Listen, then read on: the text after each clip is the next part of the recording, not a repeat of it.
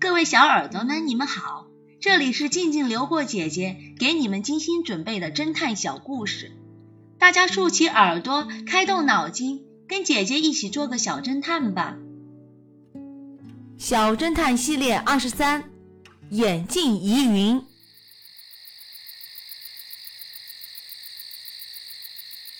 一天夜里，X 神探接到了警察局长的求助电话。一位国内知名的老教授死在了自家的书房里。赶往案发现场后，X 神探看到了死者戴着眼镜趴在桌上，周围没有任何打斗和被破坏的痕迹。法医的初步报告显示。教授的死因是心脏麻痹。心脏麻痹，警察局长想了想，难道教授死于突发性心脏病？先别急着下结论。X 神探接着问：“今晚教授家里都有些什么人啊？”只有教授的妻子和新来的小保姆。教授的妻子告诉 X 神探。我半夜起来，发现他书房灯还亮着，就去看看，谁知他已经……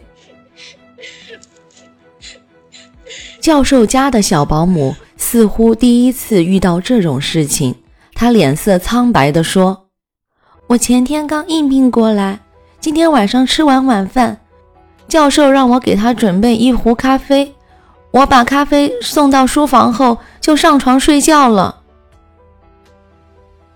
这时，X 神探突然发现死者的口袋里还装着另一副眼镜。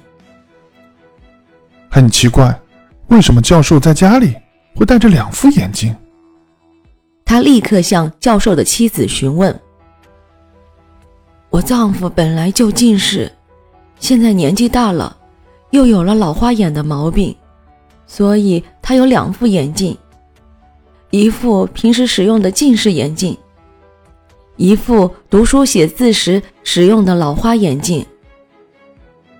X 神探听完，小心翼翼地取下了死者戴着的眼镜，仔细看了看，对警察局长笑着说：“教授居然在看书的时候戴着近视眼镜，看来已经可以确定凶手是谁了。”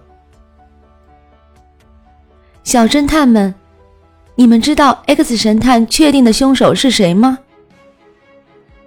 小侦探们，你们推理出真相了吗？把你们的想法留在评论区，与其他的小朋友一起来讨论吧。姐姐会在下一集末尾告诉你们真相哦。记得关注姐姐，这样就不会迷路了。神秘的绑匪，这个故事的真相是。X 神探找到的绑匪就是比尔的妻子安娜，因为安娜被释放时还蒙着眼，他不可能知道被绑匪抢走的钱是装在黑色编织袋里的。